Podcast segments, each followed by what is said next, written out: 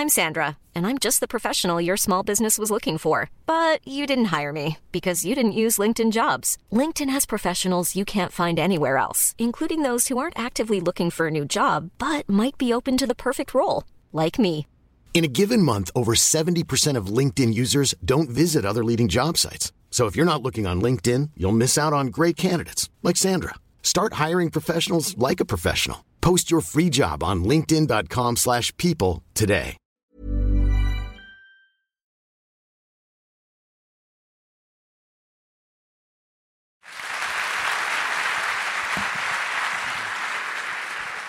Notre prochaine invitée, une fois n'est pas coutume, va venir nous raconter une histoire qu'elle n'a pas vécue directement. C'est l'histoire d'un autre qu'elle va raconter. Mais il y a une bonne raison à ça, c'est que raconter les histoires des autres, c'est ce qu'elle veut faire de sa vie. Et elle va venir le faire ce soir auprès de vous. Merci d'applaudir très fort. Fan.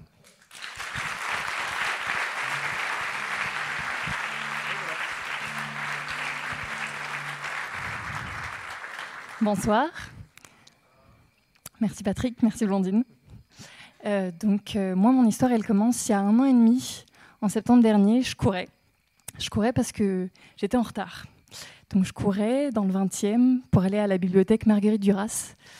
Et hum, j'allais voir une projection d'un film qui s'appelle C'est assez bien d'être fou. Et rien que le titre déjà, ça, ça m'emmenait dans un ailleurs. Donc j'arrive pile à temps, essoufflée. Je m'assois et le film commence.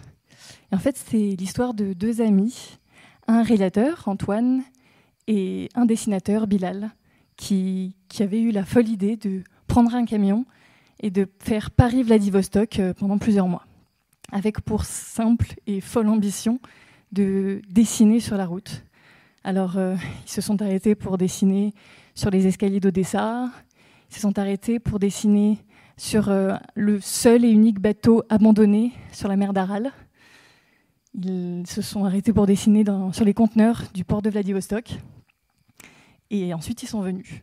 Et donc, j'ai vu ce film et ça m'a totalement abasourdi par cette, cette simple euh, et folle volonté de juste vouloir aller rencontrer des gens de cette Russie euh,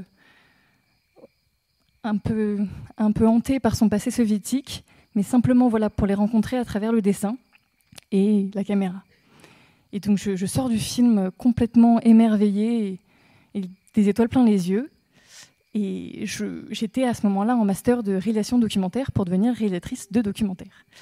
Et donc je, prends mon téléphone et j'envoie un mail à Antoine, le réalisateur, pour lui dire, euh, avec tout le culot possible, Coucou Antoine, euh, je m'appelle Fan. Est-ce qu'on peut se rencontrer? Est-ce qu'on peut faire une interview ensemble? J'écrivais euh, à l'époque aussi pour un petit journal. Et je me dis, il me répondra jamais.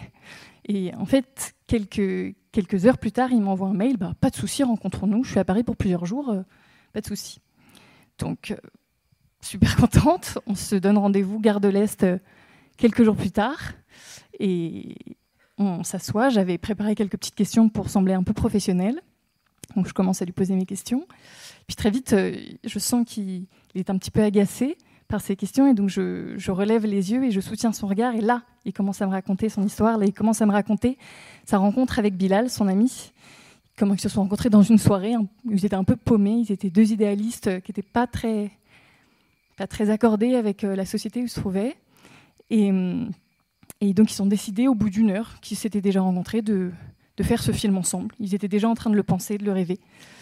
Et puis donc il me raconte tout ça, et moi j'étais de plus en plus émerveillée. Et puis je sens qu'en creux de, ce film qu'il me raconte, il me raconte aussi un, il me dresse un portrait de son ami Bilal, qui à l'époque du film euh, avait 20 ans, et qui déjà à 20 ans semblait avoir vécu euh, plus que n'importe qui en toute une vie. Et puis il me semblait aussi que je connaissais Bilal, je ne savais pas comment. Plus il me racontait l'histoire de ce dessinateur, et plus il me semblait l'avoir connu, mais j'arrivais pas à mettre le doigt dessus. Donc on se quitte au bout de deux heures et demie d'entretien, et, je lui dis Antoine, euh, j'ai un travaux à faire pour les cours, je dois faire un film euh, basé sur des archives. Est-ce que ça ne dérange pas de m'envoyer des dessins de Bilal et puis euh, de faire une interview avec moi dans quelques jours, mais filmée? Il dit pas de souci, faisons ça. Donc moi, super contente, je rentre chez moi, je me précipite sur mon ordinateur et je tape le nom de Bilal.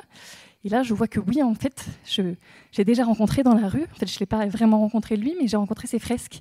Je ne sais pas si vous êtes parisien ou pas. Mais même, il n'a pas que fait des fresques à Paris, mais il faisait des immenses fresques en noir et blanc. Souvent, c'était des hommes oiseaux ou des hommes avec des têtes d'animaux. Euh, il y en a un à Stalingrad, enfin il y en avait un à Stalingrad, un homme euh, à tête de bouc, recroquevillé sur lui-même, qui, semblait un peu perdu là, une apparition magique, sorti d'un autre monde et qui était là dans un jardin paumé de Stalingrad, euh, juste posé là, quoi. Et immense, c'était vraiment des immenses fresques. Et, et, donc je vois ça, et puis je me, documente sur sa vie. Antoine m'envoie des dessins et des carnets de Bilal, et je découvre qu'en fait Bilal, il a commencé à dessiner à 15 ans dans la rue, des fresques. Puis euh, quand il a eu 18 ans, enfin, alors il a dessiné à Paris, il a dessiné à Marseille, il a dessiné dans les Cévennes, partout. Puis à 18 ans, il s'est dit, euh, bon, la France un peu petit, je vais partir ailleurs. Donc on était en 2011, il avait 20 ans, 21 ans, et il a, décidé de partir euh, en Tunisie pour les révolutions arabes. Donc il part avec pas grand-chose. Et il, il, commence à, dessiner les martyrs de la Révolution, à, prendre ce vent de, des, révolutions arabes dans la tête et de de commencer à, le dessiner, à lui donner une image euh, qu'il avait en tête. Puis à un moment, les, autorités tunisiennes commencent à lui proposer de l'argent pour ses dessins, et donc lui, il prend peur, il dit non, je n'ai pas très envie. Et donc il part, euh, il, se casse, il part en Libye dans les camps de Choucha, qui sont des camps de réfugiés où, où même les, les, ONG ne restaient pas la nuit. Lui, il s'installe tranquille, il prend une petite tente, et puis il commence à dessiner, mais il n'y avait pas de mur. Donc il commence à dessiner sur des toiles, sur les tentes. Et, puis quand il est parti un mois plus tard, il y avait déjà cinq personnes qui dessinaient dans le camp euh, après qu'il soit passé. Donc je continue mes recherches, je continue à lire. Ensuite, une fois qu'il est revenu de, Libye, il est, il est parti en Laponie s'enfermer pendant deux mois dans une cabane en bois sous moins 30 degrés, avec simplement des livres, de trois vêtements et, pas d'électricité, pas d'eau. Il se chauffait au feu de bois pendant deux mois et demi euh, en Laponie. Et puis ensuite, il est revenu en France. Et puis il est reparti euh, avec son ami Antoine pour faire son épopée jusqu'à Vladivostok. Et puis ensuite il est revenu, il est reparti aux États-Unis. Puis moi je disais tout ça et je me disais mais c'est pas possible, il faut faire un truc avec cette histoire, c'est incroyable. Enfin, comme dirait Patrick, c'est vraiment une histoire fantastique. Et, euh, et donc je, je, me dis mais qu'est-ce que je peux faire moi de Paris? Je peux pas. Je peux pas refaire les choses que lui a faites. Donc je me dis, je vais, je vais essayer de rechercher les fresques qu'il a faites à Paris pour voir si elles existent encore et pour voir si je peux les retrouver. Et donc, je, prends mon ordinateur, je commence à éplucher les sites pour voir s'il y a des photos de ces fresques. Je commence à, répertorier les adresses. Parfois, ils avaient pas, mais donc voilà, j'imprime toutes les photos. Je prends mon vélo, ma caméra, et je sillonne Paris tous les matins où j'ai pas cours pour euh, aller filmer, euh, voir si je peux retrouver ces fresques. Alors, je découvre des coins de Paris que je pensais pas découvrir, des maisons abandonnées en plein milieu de Paris. Et, euh, et, puis, je retrouve certaines de ces fresques qui sont encore là après dix ans alors que le street art, rappelons-le, c'est illégal et s'est effacé au bout de quelques semaines normalement. Et, donc je retrouve quelques-unes de ces fresques, un peu, un peu trop peu à mon goût. Et, puis celles que je ne retrouve pas, eh ben je les filme quand même, je filme ce vide. Puis je me dis, il faut que j'en fasse quelque chose de ces images. Donc je, je prends toutes ces images, je les monte et je fais réapparaître ces anciennes fresques qui sont plus là. Et, et en même temps que je commence à, à refaire vivre ces fresques à travers ces images, j'écris à Bilal, je, lui rends hommage, parce que, en fait, Bilal, quand il, est parti aux États-Unis à Détroit, il avait 23 ans, eh ben, il n'est jamais revenu de son voyage. Il, a, il, est, il est parti là-bas avec plein de fantasmes en tête, encore plein de lectures qu'il avait faites. Et il est pas revenu, il est allé à Détroit et il s'est fait assassiner euh, par des gosses qui voulaient lui piquer sa thune. Donc euh, voilà, il est resté là-bas.